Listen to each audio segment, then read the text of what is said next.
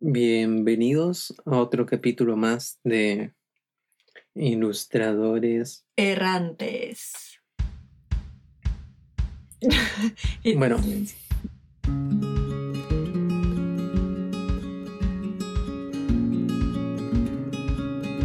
Eh, muy buenos días a todos. Espero de que estén bien en sus casas, de que hayan pasado una hermosa cuarentena. Nosotros ya salimos de nuestra cuarentena, así que cuéntame, Oye Náutica Caras, ahora que puedes ser libre, bueno, no, todavía no somos tan libres, pero libres de poder explorar el mundo. Así es, que amor. Buenos días, gente. Buenos días, mundo. Em, la verdad es que yo no planeo salir. Ahora que en nuestra comuna salió de cuarentena, el virus no es que haya desaparecido, así que eventualmente el llamado siempre es a que se sigan cuidando y que por decisión propia tomen lo más sabio, que sería cuidarse mucho, no frecuentar lugares como encerrados o con poca ventilación. Em, así que eso, pues qué amor, ¿tú qué has hecho durante esta cuarentena? ¿Qué, qué actividades has hecho? ¿En qué te has entretenido? Pero no, no quieres salir a explorar el mundo, Oye ¿Tienes recelos con el mundo en estos minutos? Quizás iría como a un parque o trekking, como que eso extraño como la naturaleza, ¿cachai? Mm. pero no un mall, pues, ¿cachai? Distinto. Pero, ¿por qué? Si el mall es primordial para nuestras vidas. Así como con el cerebro lavado. Y otra cosa que he hecho harto, pero que lo he Hay hecho... cosas que son fundamentales como para ir al mall. Otra cosa que he hecho, pero que lo he hecho desde mi casa, es el tema de que me he mantenido haciendo ejercicio, pero ahora sí, último en verdad, como esta última semana lo he Como hecho. después de, de ver todo lo, lo. ¿Cómo se llama? Lo. Todo ese mal que ha dejado la cuarentena.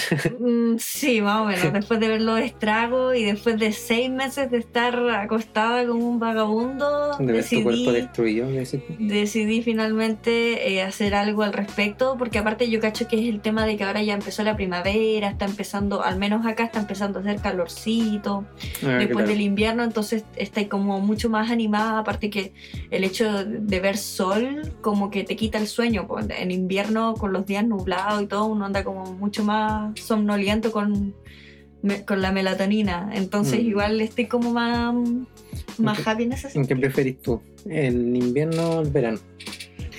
Llega el verano, las manos en el ano. No, difícil pregunta, sabéis que lo odio a los dos por igual. Hay gente que dice así como que el invierno, ponte tú siento que el invierno es como más, como, como que lo podéis pasar más, ¿cachai? Pero tampoco es que lo ame. Mm. ¿Y Oye, tú? con respecto a eso del verano llega en las manos y en el ano, es un video de YouTube, por si acaso. Sí, Así que si alguien no lo conoce, son dos niños chilenos que hicieron una canción de rock un viral. que se hizo viral. Sí, no me extraña que después fueron como estrellas de rock en su colegio, así que muy Sí. chistoso. Eh, nada, ¿en qué estado principalmente? No, pues te Eh, pregunté qué, ¿me qué preferías, la primera? el invierno o el verano. Ah, ya. Respondiendo a esa pregunta, yo me voy para el invierno. Yo no estoy ni ahí con el calor. Sí, la gente que-. Hay gente que dice, ah, ir para la playa y no sé qué. No, para mí no. Yo estoy, yo estoy bien viendo todo nublado. Ya, pero uno puede ir a la playa nublado también. Como la lluvia, el hecho de tomarse, no sé, un café, sufrir de depresión, tomar vitamina, vitamina D, ¿cómo se llama? Vitamina D. No, ¿cuál es la vitamina? La vitamina D. Ah, la vitamina D. Tomar vitamina D, tomar clonazepam. sepan, claro. Así como ya. Sí, como todos estos países como, como europeos, weas, que son como ultra tristes, Ultra sin pero, serotonina. pero ultra desarrollados, ya, así algo así. Sí, bueno, O sea, no estoy diciendo de porque te guste el invierno, viváis ahí y vaya a ser ultra, desarrollado. ultra primer mundista, pero, pero sí, me refiero como a ese, a ese ambiente. Mm. Em, bueno, eh, ¿Y qué, qué has hecho? Ahora sí, sí. po, sí, ahora voy a responder a la pregunta. Eh, nada, yo creo que he estado como mucha gente en, en, en lapsus, digamos, donde, donde como que la depresión te, no sé si depresión como tal, ya que ese tema, o sea, como esa palabra está como muy trastocada. Hay que tener cuidado. Pero claro, yo creo que más que nada como esos como bajones como grandes que ha provocado, digamos, la cuarentena, que eso igual, bueno, más adelante vamos a hablar con respecto a una noticia que traje para ustedes. Pero yo creo que, claro, son como bajón anímico, digamos, pero dentro de todo, así como en líneas generales, yo igual siento que estoy como en, al menos en un ambiente que es mucho más cómodo al hecho de, no sé, vos salir todo el día, estar trabajando, como estar como conviviendo con tanta gente y todo eso. Y yo creo que mucha de la gente que, bueno, nos escucha y nos sigue, que dibuja, eh, va a estar de acuerdo, digamos, con el hecho de que, no sé, vos estar en tu casa, eh, hacer comisiones, ¿cachai? Estar dibujando, eh, hacer tu propio material eh, y hacer como tus cosas, como están en tu mundo, es como el sueño de, de cada creativo. Como que los introvertidos se prepararon para este momento toda su vida. Claro. Los introvertidos que dibujan. Sí, bo, como tiraban los memes y todo así. Hasta incluso había un meme que era súper chistoso. Que um, eh, un tipo que, bueno, me escribió hace poco que es muy buena onda. El tipo también me decía así que se sentía ultra identificado porque decía, eh, cuando sacaba, ¿cachai? La cuarentena y, y tu vida no ha cambiado mucho, ¿cachai? Como cuando empezó la cuarentena y sacaba la cuarentena, como que tu vida sigue igual. Y yo creo que más o menos voy como por ese punto. Ahora, si, si, si me pongo sincero con respecto a esto, yo creo que más que nada como de vez en cuando, como salir con los amigos y todo eso, es como lo que más extraña, pero no sé si yo siempre he visto eso como una necesidad como tan real. Sí, como pues. que digan que soy antisocial, no sé, pero yo creo que la gente igual sigue haciendo sus cosas, ¿cachai? Indiferente si tiene que relacionarse con otro, ¿no? Como que la vida continúa igual. El, el ser humano es un ser de costumbre, como dice el dicho. Claro. Eh, Entonces como que hay gente que igual se acostumbró a esto también. Claro, pues también.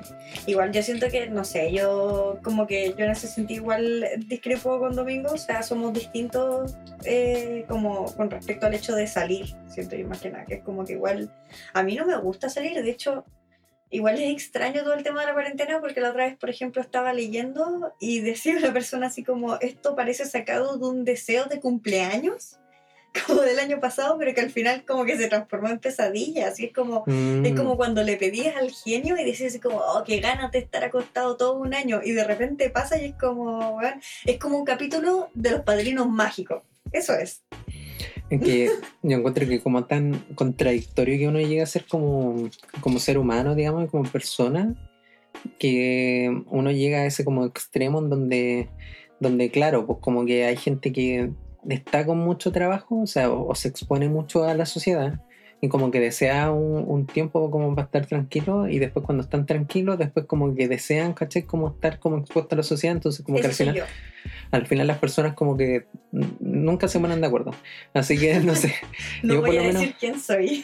pero yo por lo menos, o sea, y esto lo digo como un aspecto ultra personal, pues yo sé que todas las personas son diferentes y hay gente que acá nos escucha que también debe pensar diferente, como también nosotros pensamos diferente. Ajá. Pero yo creo que sí, sí, por ejemplo, vas a mantener un discurso o si tu, tu personalidad como que tira, digamos, a hacer ciertas cosas, yo creo que si realmente ese comentario es real, lo mantenís durante el tiempo también. Como que hay gente que igual me ha preguntado así como, oye, ¿cómo te afecta en la cuarentena y todo? Yo digo, bueno, yo estoy igual que antes, ¿cachai? Mm. Y en verdad que lo siento así, ¿cachai? No, no es como porque como que quisiera decir sí, como no, estoy mejor. y que en verdad yo lo siento. así. insensible como Sasuke. Claro, ¿cachai? No es como para hacerme el sundere y hacerme el que no. El que, claro, el que no estoy sintiendo nada y realmente así. Yo creo que, claro, si a mí me preguntaran personalmente, igual es como mi vida ideal, ¿cachai? Yo si fuera por mí, bueno, creo que lo habíamos dicho en otros capítulos del podcast. eh, que igual mi vida ideal es como, no sé, pues, como vivir en un campo y, y no sé, y si tengo que ir a buscar eh, leche del vecino, demorarme como, como 30 minutos para llegar al, al otro Pero es que, fondo. ¿Sabes que yo igual estoy de acuerdo con eso? Sí. Yo siento que lo.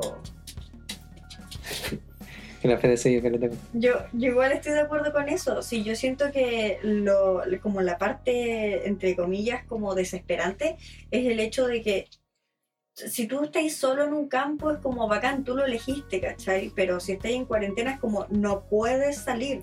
Obviamente que si estás en cuarentena en un campo no lo sentís, pues si podéis salir a tu patio y es gigante, ¿cachai? Pero yo estoy hablando de si estáis en un departamento encerrado, súper chico, y, y en bola te gusta estar ahí encerrado, pero el hecho de como que te lo prohíban, igual es como más desesperante, ¿cachai? El hecho de saber que, que gente está muriendo, siento que hay que considerar ese contexto, ¿cachai? No es como Mm. lo mismo quedarte encerrado porque a ti te gusta que quedarte encerrado porque hay una pandemia mundial. Claro. Al menos eso me, me sucede a mí, ¿cachai? Y yo siento que igual es como, bueno, es que siempre van a haber interpretaciones como personas en el mundo al final. todos Sí. lo viven desde una vereda distinta también. Sí, es verdad. Así que Así que, nada, eso fue nuestro resumen de lo que ha sucedido hasta ahora. Así que si alguien quiere dejar también su, su comentario con respecto a cómo ha sobrellevado todo, bienvenido sea. Recuerden Sí. que tenemos el Instagram de Ilustrador Errantes, como también como el canal, así que de YouTube. Así que Yes. bienvenidos sean los que se quieran sumar a eso. Oye, Y- oye, y. Ah.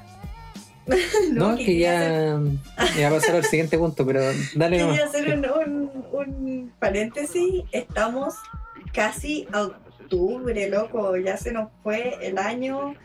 Y hablando como este tema de cuarentena y todo el tema, igual brígido. Nosotros ya vamos a cumplir, ¿cuánto? ¿Dos años con este podcast? Eh, más o menos, no, no sé. Ni siquiera no, sabemos el no me acuerdo. Somos pésimos, weón. No, empezamos en noviembre como del, del año pasado. No, si llevamos menos.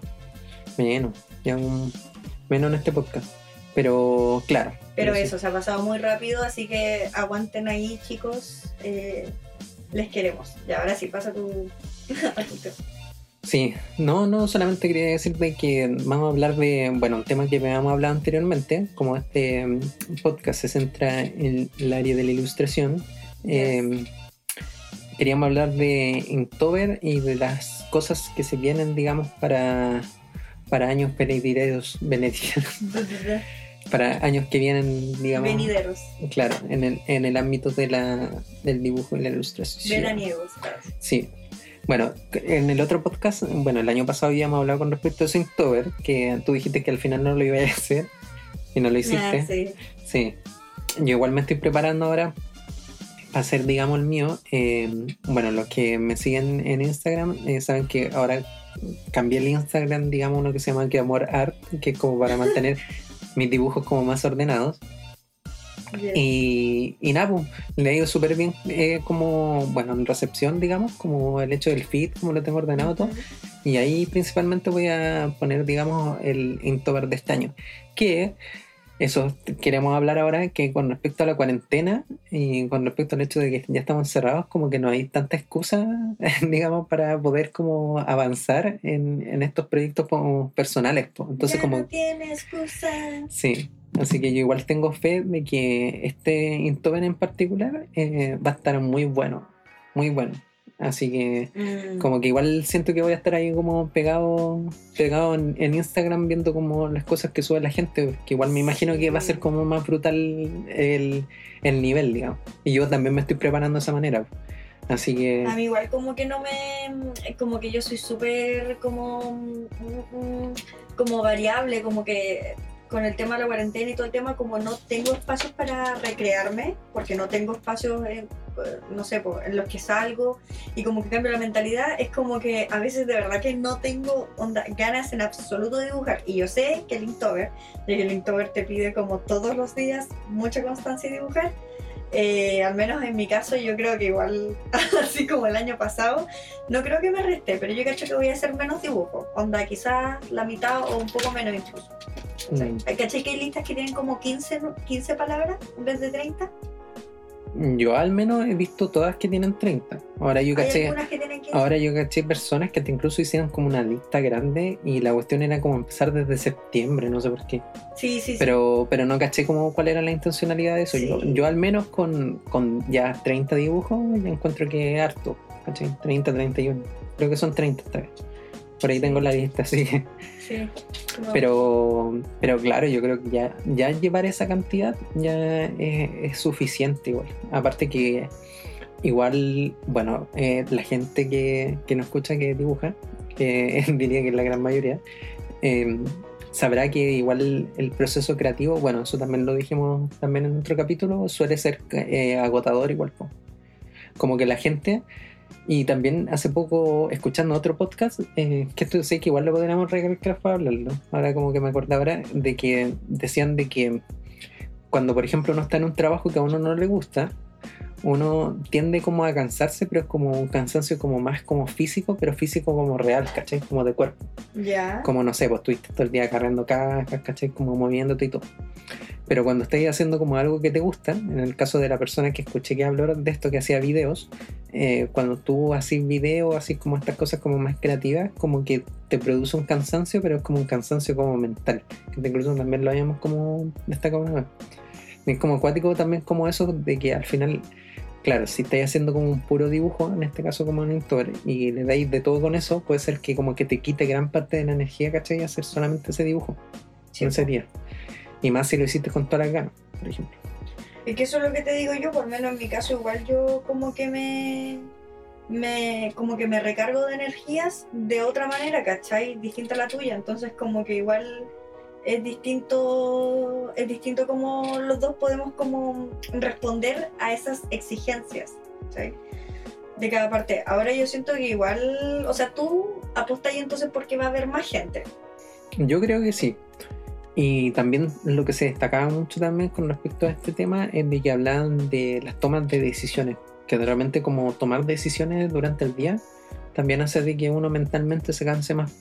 Como Sí, esa gente como esos grandes, así como, no sé, Mark Zuckerberg, por ejemplo, Steve Jobs, que le ponen color así como los típicos videos como de coaching, de que los tipos te decían que, claro, pues estos tipos se visten con la misma ropa siempre, porque es como ya el hecho de despertarte y elegir tu ropa para el siguiente día, esa toma de decisión, ¿cachai? Ya es una decisión a veces agotadora. Mm. Entonces yo creo que si lo llevamos como un plano de dibujo, un plano creativo, eso también, ¿cachai? Como que influye, po, porque de Decidir qué color le pones. Sí, O esa, sí, no, yo totalmente relate ahí, o sea, me siento full identificada porque en general me pasa caleta eso. Como de, así como que, oh, ¿qué, qué pasa? Ahora como tengo la herramienta de digital del iPad, igual es un poco más fácil porque en el iPad podéis ir experimentando un poco qué pasaría si le pusieras tal color o tal otro, ¿cachai? Y después lo, lo pintáis. Pero antes, cuando no lo tenía, eh, sí, es muy, muy, muy cansado. Así Mm. que tiene toda la razón. en Sí. eso. aparte de que, claro, cuando es tradicional, como en el caso de los dibujos que estoy haciendo ahora, y hace poco también me pidieron hacer una pintura, que es como una pintura chica, Mm. y empecé a hacer la pintura y no me estaba quedando bien. Entonces suele pasar también que cuando son tradicionales, em, como que cada decisión es una decisión como tan importante Mm, porque no podía, claro, no podía apretar como control Z, entonces como que igual reflexionas como mucho más ese, esas tomas de decisiones y ahí como que tratáis de, generar algo que a la larga también te guste. Por eso que también la gente por lo general cuando ve cosas como hechas a mano, en el caso por ejemplo del dibujo hecho a mano, no en digital, eh, como que le toma más valor, digamos, un valor como más sentimental, yo creo, por el hecho de lo mismo, una toma de Porque es único, po, es único eh, y, no, y no puede volver a ser reproducido, ¿cachai? Ese, ese es el valor que tiene el handmade. Mm. Ahora, cuando dicen eso, yo igual no sé si ponerlo como en duda o increpar, digamos, ese punto, porque al final yo siento que el digital igual podía ser una pieza única en digital. Como que, ¿qué haría como que cambiar? No sé. Porque ponte tú, si hacías una pieza en digital, podéis imprimirla 100 veces, podéis imprimirla 1000 veces y todas van a ser iguales, ¿cachai? Pero una Mm. copia en tradicional nunca va a ser igual a otra. Aunque tú No. intentes hacer la misma pintura, siempre te va a quedar algo distinto. Claro. Aunque igual de repente el, el tradicional se toma esa cuestión de como sacar una foto al tradicional y después como imprimirlo, ¿cachai? Claro. Y a veces igual de repente uno ve tradicional que parece hecho en digital. La otra vez vimos un artista que, bueno, no lo notamos, pero que eran exactamente como si fueran en digital. Cuático eso. Sí. sí, es verdad. No, sí, bueno, hay gente que, que es muy seca también. Así que, bueno, lo más importante, más que nada, lo que siempre todos dicen, es divertirse, no presionarse. Eh, yo siempre prefiero como hacer menos dibujos, pero que queden bien. Al final igual depende de cada uno, pero pero claro, o sea, como están los tiempos, la idea es que esto sea sirva de distracción, pues, no, no como una tarea más a la que agregarle a tu vida, ¿cachai? Mm. Esa es Sí. la- ese, es el, ese es el objetivo. Bueno, sí. A lo que voy de que espero de que, mm, bueno, los que se estén preparando con esto, yo por lo general lo que hago es como hacer un borrador de como cada idea de cada dibujo que voy a hacer eh, durante el mes. Así que, bueno, hay diferentes maneras como poder adelantar un poco el trabajo y tampoco que se vuelva como tan tan estresante, Tan digamos. tedioso. claro, este mes. Que es lo mismo que por lo general uno hace también con las comisiones. po. Como que uno igual hace borradores, uno muestra como diferentes como bocetos antes a los clientes para asegurarse también de que el trabajo esté bien hecho y también les guste, Sí, pues. que sería lo, lo ideal. Entonces como que en cualquier proyecto que tengan, tómenlo como que si fuera también como una, una comisión prácticamente, como que piensen que se lo hacen para los demás. O sea, también le tienen que gustar a ustedes, pero, pero hacerlo como con esa intención. Sal de cebolla ya. Como. Sí, pero creo que se entiende, se entiende el punto. Sí, sí. Sí, así que eso, pues, entreténganse, ámenlo y tomen solcito, porque aprovechen que está haciendo más calorcito. Yo estoy. No sé, yo, Y to- yo tomo vitaminas, que a mí el sol ya no me... Sí, Domingo se- está haciendo su Yo- camino yo- para convertirse en vampiro. Yo me drogo con, con vitaminas. Sí. Bueno, y, y eso. Y pasando a las noticias. Ya, yo eh, quiero, yo quiero tirarte. La Náutica tiene su, su primera Sí, pero, inquietud. pero no es una noticia, yo quiero comentar algo contigo. Ya. Algo que no hemos comentado aún. Y que los dos hemos visto. Ya. ¿ya?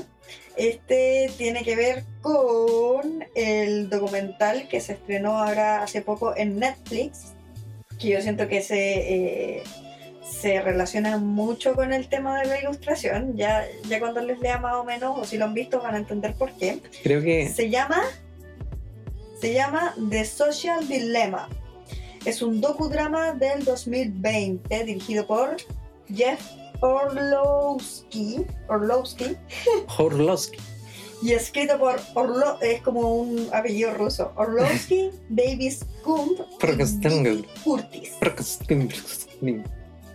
Sí, eh, lanzado vía Netflix el 9 Igual. de septiembre, dice la película explora el aumento de medios de comunicación sociales y el daño que ha causado a la sociedad, centrándose en la explotación de usuarios para beneficios económicos a través del capitalismo de vigilancia y la minería de datos, o sea, de cómo la- las redes sociales extraen tus datos Claro. para ellos lucrar con ellos y cómo su diseño está cómo su diseño está significan, no sé quién lo escribió, nutrir una adicción, o sea, cómo su diseño está hecho para provocarte adicción.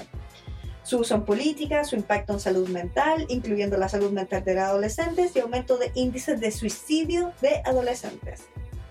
Y su función en extender teorías de conspiración como la Tierra plana y ayudando a grupos como los terraplanistas, uh, ahí lo dijeron, yo lo, lo tiré como ejemplo, pero lo dijeron, y supremacistas y racistas blancos. Chin, chin, chin. Cuando yo terminé de ver este documental, eh, bueno, lo primero que pude ver más que nada fue el tema de cómo esto se relaciona un poco con todo lo que es el algoritmo para cuando tú eres artista, cuando intentas eh, sobresalir, como, como el hecho de tener likes o de tener views o de tener guardados o todo eh, tipo de interacciones te puede llegar a, a presionar a ti para subir más contenido o, o, por ejemplo, no sé, por lo que suele pasar muchas veces eh, a mucha gente es el hecho de que, por ejemplo, porque un post tuyo no tuvo tantos likes o tantas interacciones, eliminar ese post, lo cual también llega a ser como, como terrible, siento yo,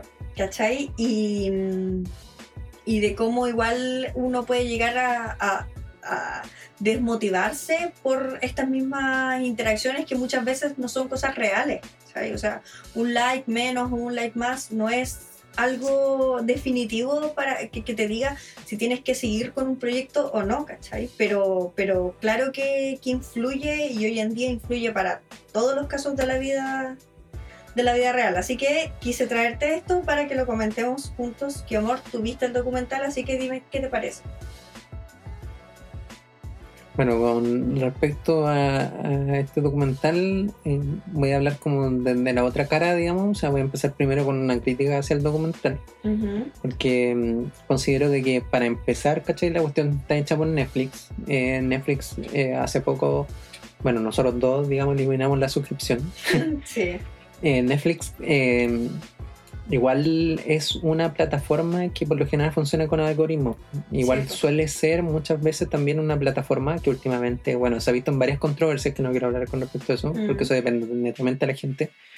Pero sí es una plataforma que aboga como mucho a esto del algoritmo, como al hecho de la imagen, como a representar a ciertos grupos como minoritarios, ¿cachai? Como meterse como en, en, en, todo aspecto y en todo público. Entonces como que al final mostrar un documental que está hecho por ellos mismos, al final como que uno ve el documental y, y, se da cuenta de que el documental también como que actúa de una manera muy similar a como actúan las redes sociales incluso, como se puede como llamarte la atención y todo, porque ni siquiera está hecho como un documental como tal, sino que también lo representaron como si fuera una película.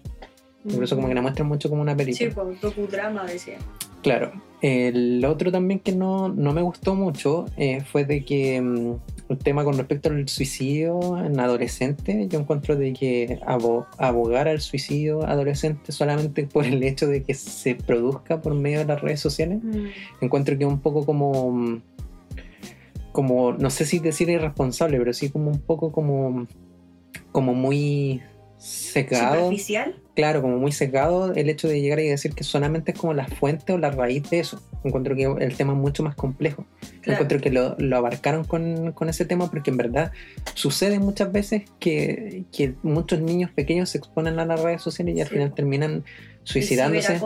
Claro, debido al bull o debido a la ansiedad. Pero como que en el documental no se prestaron, o sea, no se centraron mucho en ese punto. Mm. Y lo otro también que, bueno, creo que tú además que te diste cuenta al, momento de verlo, es de que se pinta mucho de que como que los niños eh, son los adictos y que los adultos no. Sí. Y bueno, ahora uno, y yo creo que mucha gente que nos escucha eh, va a decir sí, bueno, a mí también me pasa que de repente uno que es millennial eh, no estáis tan pegado al teléfono, ¿cachai? O sea, por lo menos yo, yo peco de repente a veces de pegarme en el teléfono, pero es como viendo memes o viendo cualquier estupidez como para reírme un rato pero también están los adultos que ahora como que últimamente igual están bajo esta como mirada eh, digamos, de las redes sociales en donde como que se encierran en una opinión, porque también el documental aboga mucho de eso, de que al final el, algoritmo hace de que si, por ejemplo, uno piensa una cosa, eh, el algoritmo ayuda de que uno se involucre con gente del mismo pensamiento y gente que piensa diferente a ti,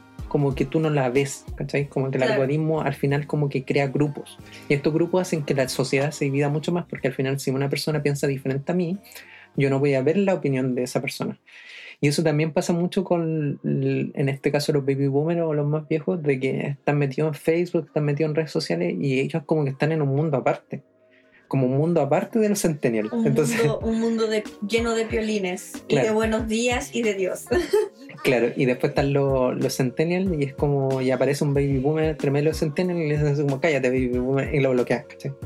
Entonces, como que los mismos baby boomers y los mismos centennials, como que cada uno está en su mundo y realmente los baby boomers son igual de adictos, ¿cachai? Que los centennials, ¿cachai? Solamente que son adictos en sus cosas, ¿cachai? No sé, viendo noticias, tal vez viendo mm. telenovelas, ¿cachai? Yo no Pero sé. No, no es tan común ver abuelitos todo el rato pegados en el teléfono. Claro, yo creo que abuelitos, abuelitos no. Pero sí gente, por ejemplo, que tiene, no sé, pues 50, 40 años, ¿cachai? Que mm. no, no llegan a ser como tan, tan viejos, pero sí personas que pertenecen a otra generación. Ahora, igual en términos de probabilidad, o sea, de, cuánta gente es, yo siento que sí, son más jóvenes. Yo creo que ponte tú mis hermanos, yo tengo dos hermanos de 13 años y ellos son súper jóvenes y los dos tienen computador, tienen teléfono. No si mi abuelo, ponte tú, yo sé que mi abuelo, que mi abuelo tiene como unos 60 y algo, mi abuelo es de grupos de Facebook y tiene un grupo donde todos comentan como canciones de la época dorada y cosas así. Y de música, que mi abuelo trabajó como en una radio de locutor y no sé qué cosa, pero es como en la noche, ¿cachai? Mm, y eso también, ¿hasta qué punto, por ejemplo, em, las redes sociales son como las causantes de los males, cuando en realidad en época antigua los que causaban esos males, ¿cachai? Era la tele, era la radio, ¿cachai? Y la radio era gratis, ¿cachai? Igual como se muestra en el documental. ¿Y qué, qué daba beneficio, o sea, qué daba ganancia a la radio? Era el hecho de que la radio imponía ideas y enganchaba a la gente para que estuviera escuchando, ¿cachai? Las canciones que eran el hit del momento. Y aparte de eso también vendían, ¿cachai? Cosas, vendían como la, publicidad en este caso también que se aboga mucho en esto. Así que yo creo que ha cambiado como mucho el, formato, digamos, como de, las cosas comparado como, como eran antes, pero la forma como que sigue siendo como muy similar. Y yo creo que eso como que le faltó al documental. Ahora, si a mí me preguntan personalmente, yo encuentro que es un documental súper bueno porque al final igual está en, en, una plataforma que es muy mainstream, en este caso que es Netflix. Mainstream. claro. me tiene así como, métete a la plataforma solamente, Cinearte, la meda. Claro. Yo solamente veo cosas por Cuevana. Cuevana es como más internacional. Cuevana 2. Claro. Cuevana es más internacional. Claro, no, pero me refiero a de que, de que es algo que igual va a llegar a más gente. ¿Cachai? A más gente de todo el mundo. Sí, a eso me refiero. Así que, nada, ¿cachai? Es súper buena idea, porque yo creo que es como lo mismo que hablamos. Creo que lo hablamos en el capítulo de antisociales con redes sociales, en donde decíamos de que al final es como que tomarse esta cosa de las redes sociales, de la internet, como tan en serio, mm. eh, te puede, ¿cachai? Como provocar ansiedad. Por ejemplo, a mí igual me pasó de que acá en Chile nosotros tenemos una cuestión que son como las fiestas patrias y bueno, nosotros no las celebramos como fiestas patrias como tal, pero mucha gente también las celebra como para pasar un buen rato, Como un buen rato con los mm. amigos y todo. Y yo personalmente, como mucha gente de acá, ¿cachai? Tomé mucho de esos días y tenía otros planes, porque Tenía que avanzar con una comisión, tenía que. Yo dije, oh, tengo que hacer un video, ¿cachai? Como tenía que subir un dibujo y al final, como que te empecé a, a estresar, digamos, por subir contenido o por tratar de como mantenerte en esta como bola de subir cosas y al final eso no, te hace bien para nada. Así que, claro, el documental, eh, al menos eso de la ansiedad como de la red, lo abarcó súper bien. Sí, yo siento que igual, claro, como que en, parte eh, estoy de acuerdo contigo con el tema de que igual siento que muchas de las recreaciones que hicieron son así como ultra extremas, ultra dramáticas, como, no sé, por el hecho de que la niña no, no pueda estar una hora sin el teléfono porque si no rompió el frasco, eso no creo que pase, ¿cachai? O sea, puede, puede, pasar, pero fue como extrema. Sí, pero, pero claro, pues, o sea, cuáles son las probabilidades, o que el tipo se le vaya como a declarar a la mina y justo le llegue una notificación y se quede ahí, o sea, eso no pasa, ¿cachai? Si tú estás sintiendo como una respuesta biológica, tiráis adrenalina y todo el tema, y no es como que te relajas al tiro con el teléfono, ¿cachai? Entonces siento que igual es como como que fue muy campaña del terror, por un lado fue como exagerado. Claro. ¿Cachai? Pero sí siento que, bueno, la gente que no haya visto documental no va a cachar la, lo que acabo de decir, pero fue un pequeño spoiler que no dice mucho. Claro, pero es como más o menos invitarlos de que al final, claro, esas pequeñas cosas eh, pueden ser, claro, muy llevadas al drama trágico, pero no están como tan ajeno tampoco a lo que podría llegar a pasar. Sí, pues lo que voy es que como que siento que igual podría llegar a pasar, no es algo tan común, y, pero sí siento que efectivamente eh, el tema como de las redes sociales cada día más está como, como siendo más importante. Ponte tú, no sé, pues yo pienso en las pequeñas pymes, pymes que, que quieren como sobresalir y el tema de que estas mismas, por ejemplo, tengan que estar luchando con un algoritmo que cambia constantemente, que a veces, no sé, por el algoritmo dice mm, que creo que hace poco cambió. Mm. Que, que, como que ahora el algoritmo, supuestamente, según lo que caché, puede ser que sea mentira, le gusta más eh, las interacciones que son lo siento, ahí toqué la guitarra sin querer. Le gusta más la interacción que son de guardados y de eh, compartidos. ¿Cachai? ya no son tanto los likes. O los comentarios. YouTube, YouTube, por ejemplo, prevalece mucho los comentarios. Sí, pues los comentarios. Y, y ponte tú, decía que ahora como que estaba, en términos de dibujo, mucho el sketch.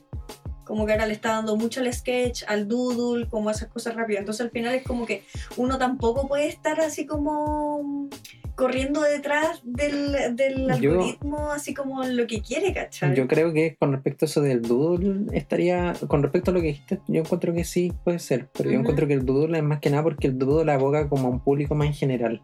Yo creo que el contenido como que tiene más interacciones, eh, puede ser en particularmente ese puede ser, pero yo creo que es como que llama más la atención, eh, o sea, el algoritmo ayuda más a lo que más llama la atención, ¿cachai? Entonces, como si, si vemos que de repente en YouTube hay un cierto patrón, es porque también las mismas empresas, ¿cachai? Abogan por ese contenido. Claro, pues, pero yo me refiero más que nada, ponte tú a. Porque. Eh, uno no puede estar porque ahora, ponte tú, no sé, por doodle sea más popular, hacer puros doodles si tú siempre has hecho pinturas acabadas, ¿cachai? O tampoco debería ser una razón que por el hecho de ser un doodle al que le dedicaste menos tiempo, el, algoritmo entonces no le va a mostrar a todos tu, a todas las personas si hiciste algo como más trabajado, ¿cachai? O sea, mm. como que al final no es un no es una excusa. Ya no tiene excusa de no la canción. Pero es como, sí, po. Mm. No sé, po, eh, más que nada el llamado sería no estar corriendo detrás del doodle. Del doodle.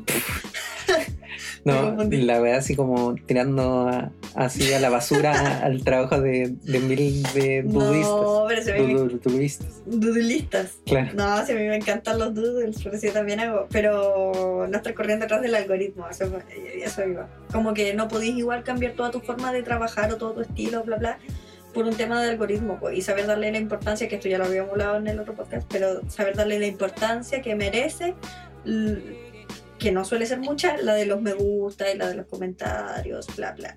claro. Resumidas cuentas, hagan lo que les gusta y punto. Sí, y vean el documental y después pueden decirnos qué les parece también. Claro.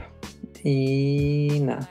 Y con respecto a otro tema, em, de la noticia que, que he traído yo, digamos, para hablar en capítulos de hoy. eh, bueno, esta la salió como hace su buen tiempo y me llamó mucho la atención, que dice, el daño ocasionado por el confinamiento será mucho mayor que cualquier daño del COVID-19 que se haya evitado. Esto lo dice Michael Levitt, el cual fue Nobel de Química el 2013. Chin, chin. Con respecto a este, este tema, argumenta diciendo lo siguiente, dice, los líderes parecieran que entraron en pánico incluso más que la población. Y esto Mm. lo dijo en BBC Mundo Michael Levitt, como pronunciaban recién.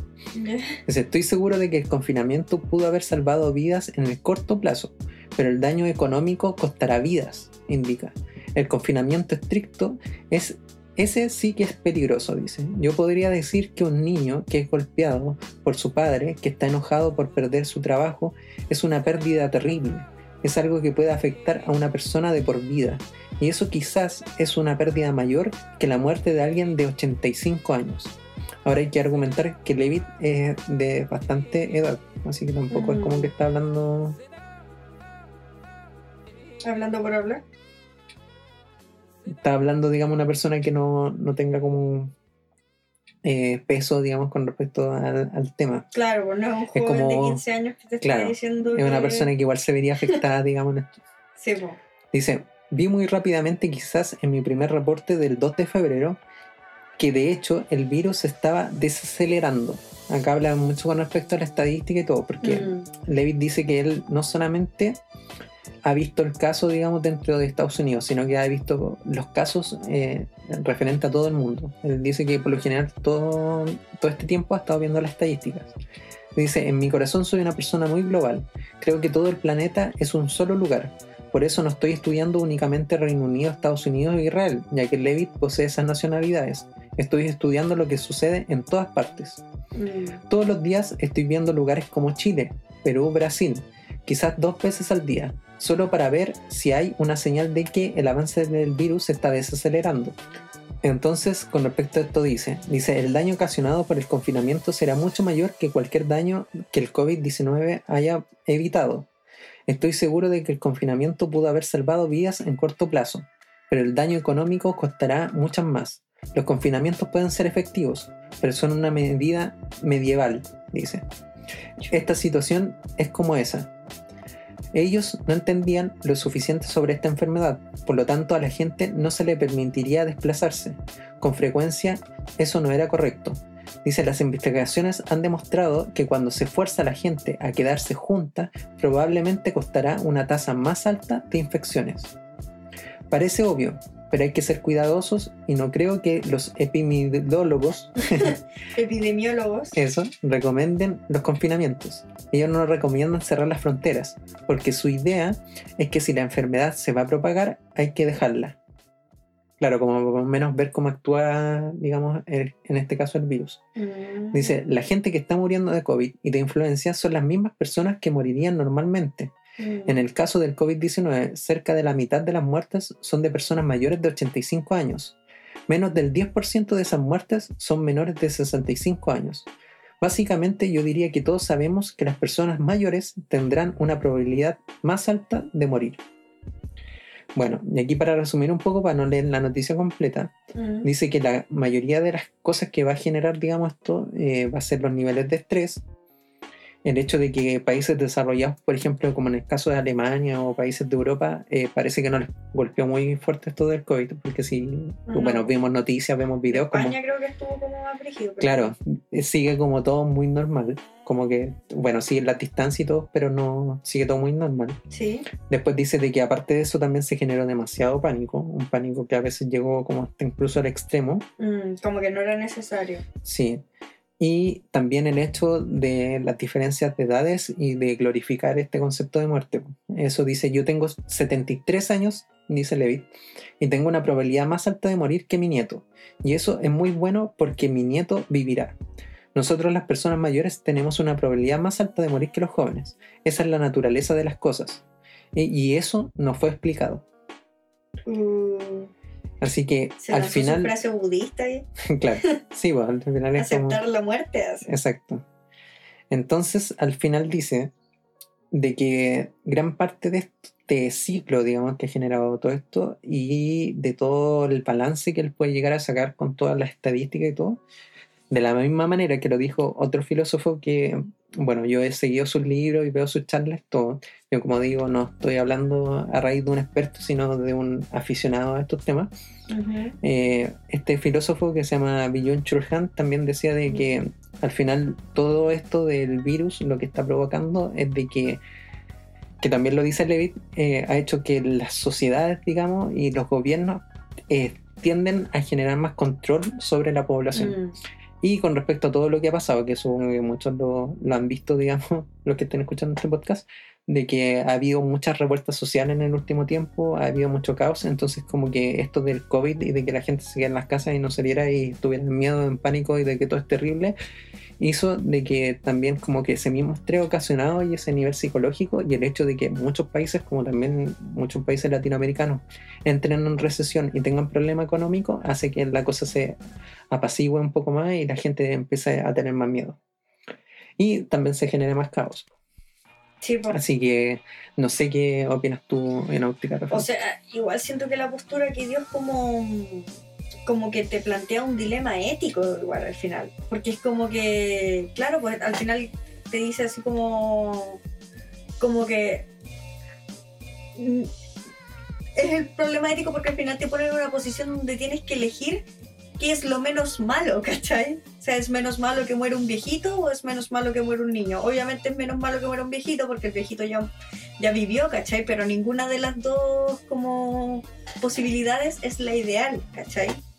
Entonces igual siento que es como complicado. Ahora yo igual como que me, produce problemas ese tema de como que yo sí efectivamente siento que las autoridades pueden llegar como a controlar más la población, pero igual siento que hay que cuidarse, ¿cachai? Ponte tú, muchas de las posturas de gente, ponte tú de Estados Unidos, que decían, no, es libertad y yo puedo decidir si salir o no, y salían sin mascarilla y todo el tema, por el mismo tema de plantarles, como plantarse frente a las autoridades, y al final hay que pensar que igual con el virus la inmunidad la hacemos todos, ¿cachai? Independiente que sea menos del 10% de niños que mueran, eh, o menores de 60 años, perdón, igual muere gente menor de 60 años, ¿cachai? Y, considerando que el 100% son, ¿cuántos? ¿Cuántas personas han muerto ya? O sea... Millones, o sea, menos del 10% igual sigue siendo harto, ¿cachai? Sí, pero lo que se me olvidó, digamos, como precisar es de que el mismo Levitt dice de que al final eh, han habido crisis como muy fuertes de influenza o de gripes, digamos, alrededor del mundo y llegan a tener como tasas muy similares a las que ha tenido el COVID. Mm. Entonces, claro, yo le presté más atención a esta noticia por el hecho de que no te está hablando cualquier persona, sino te está hablando una persona que ganó el premio Nobel, ¿cachai? Y bueno, el premio Nobel tampoco es como que determine todo, pero el tipo, bueno, ha estudiado con respecto a estos temas, ¿cachai? Se nota que una persona Nobel de economía?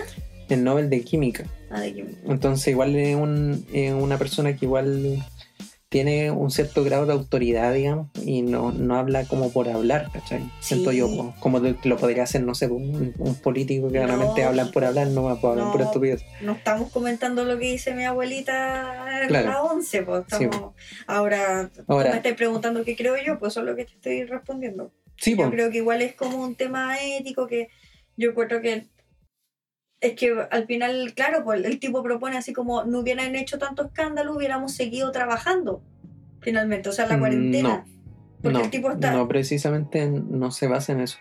porque el tipo dijo que el, el- el ma- el mayor, que, que es más peligroso hacer una cuarentena prolongada que hacer, que haberse seguido contagiando. Es que ese es el punto, por ejemplo, Eso te digo. Claro, pues, él se, se basa en el hecho de que tendría que haber sido por un periodo mucho más corto de lo que realmente ha llegado a ser, porque al final como el hecho de estar mucho tiempo encerrados, aparte de que nos afecta psicológicamente y hay mucha gente también que está como relacionada, digamos, en situaciones de peligro dentro de su círculo familiar, que eso también puede ser como un tema muy particular Sí, pues.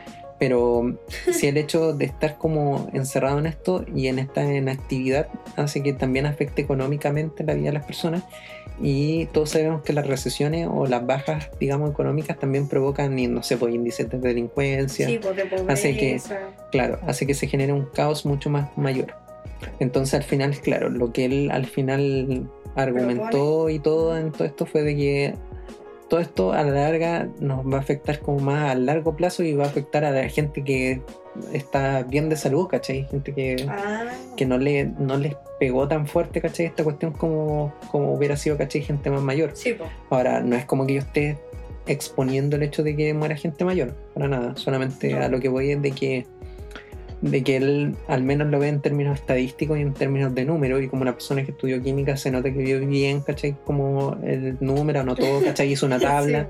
¿cachai? No es una No persona que lo la hizo. suma. Claro. Entonces yo creo que es súper importante igual como darle a ojo su visión y también a la visión de Chulhan del hecho de que, de que puede ser que también esto se haya hecho también con fines eh, como más sociales, ¿cachai? Como políticos, más que como un fin de salud como tal.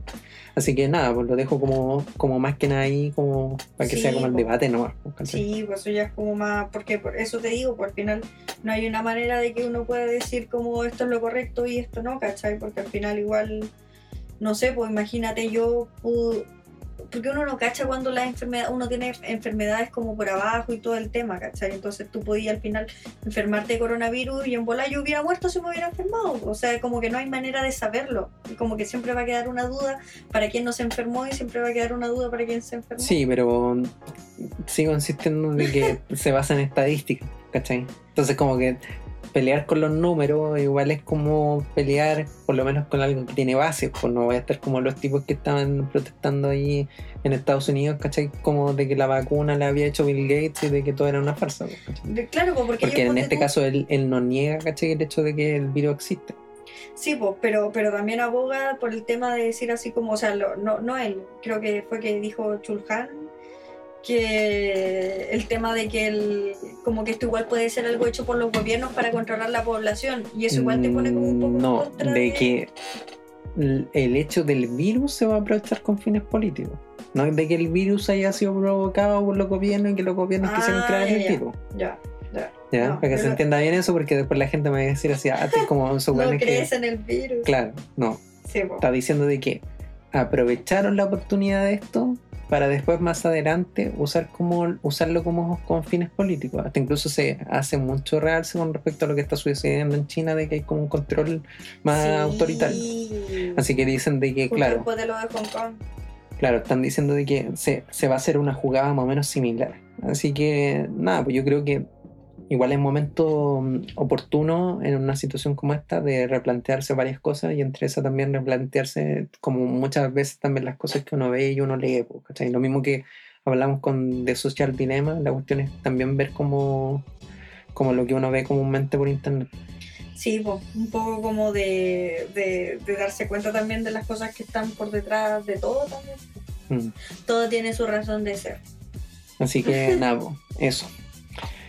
Con Eso. estas noticias solamente nos invitamos de que, bueno, no se estresen tanto, eh, se replanteen más que nada las cosas que comúnmente ven. Igual como que hablamos cosas súper estresantes en todo caso.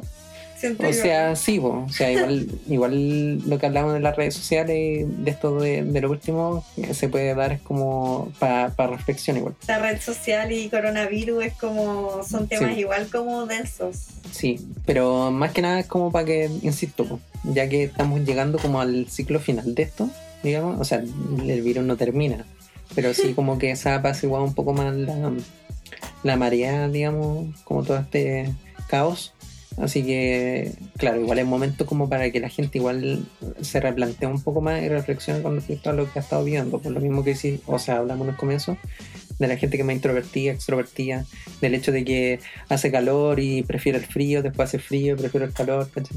Es como esa dualidad comúnmente que tiene el ser humano y es bueno de que nos veamos como más de manera introspectiva dentro y, y asumamos ciertas cosas, ¿cachai? Que están dentro de nuestra personalidad. Sí, y, igual está bien, o sea, seguir siendo curioso, seguir investigando. El otro día, por ejemplo, le comentaba a Domingo que me dio por preguntar por qué las hormigas tenían una reina. Y pasando a otro tema. eso ya no, Pasando a otro tema. O sea, podría explicarle a los amigos de, de, forma resumida cuál fue la conclusión de eso, que igual está interesante. Obvio, obvio, eso voy a explicar ahora. El, me dio preguntar a Domingo por qué por qué las hormigas tenían una reina y por qué esta reina era la única que podía como reproducirse y que al final, según lo que tengo entendido, la reina hormiga igual es como más grande que el resto de hormigas. Entonces es como que fuera otra especie que, que como que se juntó con las hormigas y quizás tenían como ahí una relación, ¿cómo se llama? Esas relaciones donde ambos dos tienen beneficio. Simbiótica. No sé, a decir amigos con derecho. Nada que ver así. No, te pusiste de, los coquetos. ¿Y ahí? Una relación simbiótica, ¿cachai? Entonces al final me puse a investigar cuál era el origen evolutivo de las hormigas y descubrí dos cosas. Y este es como el dato rosa del capítulo, ya como para amenizar un poco al final. Que la primera es que la reina tira una hormona que esteriliza a las otras hormigas para que no puedan reproducirse. ¿Cachai? Entonces, mientras esas hormigas, si ya no tienen reina, entonces las otras hormigas podrían llegar a reproducirse y ser más hormigas. Pero ¿por qué eso no sucede? Porque la reina sí mantiene un orden. Imagínate si todas las hormigas se reproducieran y hubiera así como un boom de población de hormigas y como que no, no hubiera comida suficiente para todas. O sea, al final descubrí que las hormigas son lo más parecidas a China que hay, porque es como muy, es como muy totalitario. O sea, son como manera de regular la población, o algo así. Claro, pero voy más que nada que es un sistema muy totalitario, por un lado, como de restringir eh, como derechos o libre albedrío de otras hormigas obreras, pero al mismo tiempo funciona como reloj y funciona súper bien y... funciona de, de, manera eficiente. Nunca vaya a haber una rebelión de las hormigas contra la reina, ¿cachai? Mm igual es brígido. Y lo otro, lo otro que vi, es que, eh, bueno, con respecto ya más que nada a su evolución, las hormigas son más cercanas o vienen desde un, desde un como eslabón extinto de un tipo de avispa. Una, las hormigas básicamente son avispas sin alas y tú te puedes dar cuenta de eso como en la forma que tienen las hormigas, ¿no viste que son como tres tres como bolitas. Claro, como tres partes. Sí, pues las últimas son como más anchas y si te mm. fijas, las avispas también tienen esa cintura avispa que le dicen. Claro. Sí, pues yo, por ejemplo, cuando tú me preguntaste, yo decía que no, no, no tengo ni idea del tema, pero lo único que llegué como a, a, a como comparar era eso, que te decía que se parecen como mucho a la al hecho de que las abejas también tienen como una pura reina, ¿cachai? Sí, pues las abejas también tienen una reina, la avispa. Sí, pues entonces como era extraño que esta especie como de insectos como que tengan a un, a un puro ser como más grande. A un ancestro en común. Claro. ¿No? Y que, sea como el dios, sea como el, el Big Papa, así como de... no sé si Dios, pero... Claro, pero me refiero a que sea como el, el, alto mando, que sea como el único, ¿cachai? ¿El eslabón perdido? Claro, como el que idolatran, el que está como... Ah, te estás refiriendo al rey. Sí, pues, me refiero que, que sea refiriéndote al, No, pues me refiero a que tengan a un, a un puro ser ahí, que lo tengan como un tipo de altar, sí, ¿cachai? Entonces eso igual es interesante. Y em, claro, pues este, este mosquito, esta avispa la encontraron en ámbar, fíjate tú, oye.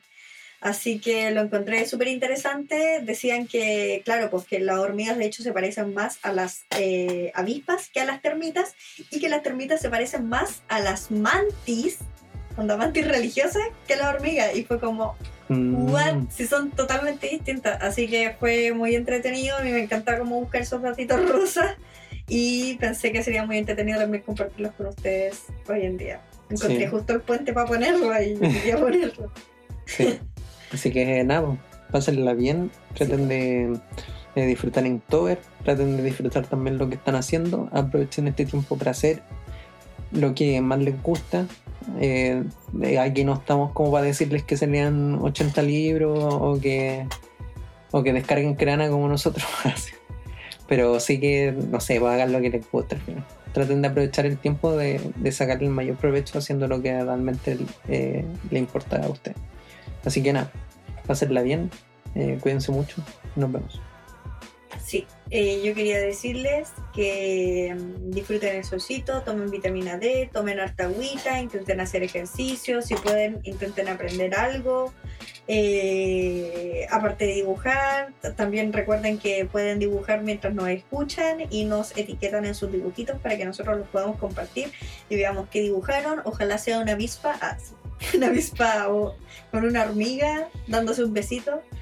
Y, y, nada, nosotros estamos en las redes sociales en YouTube como Ilustradores Errantes, en Instagram también estamos, subiendo todos los capítulos nuevos para que no se los pierdan. Dime, ¿qué? Nada, eso, que saquen ideas, que sea una avispa viendo Instagram y que gane el premio Nobel de Química. Sí, así como mezclando todas las cosas. Y enferma de coronavirus también. no, pues ahí, ahí sí que de nuevo terminamos esta ah, ya, ya, ya. Ya, chao, besitos, bye.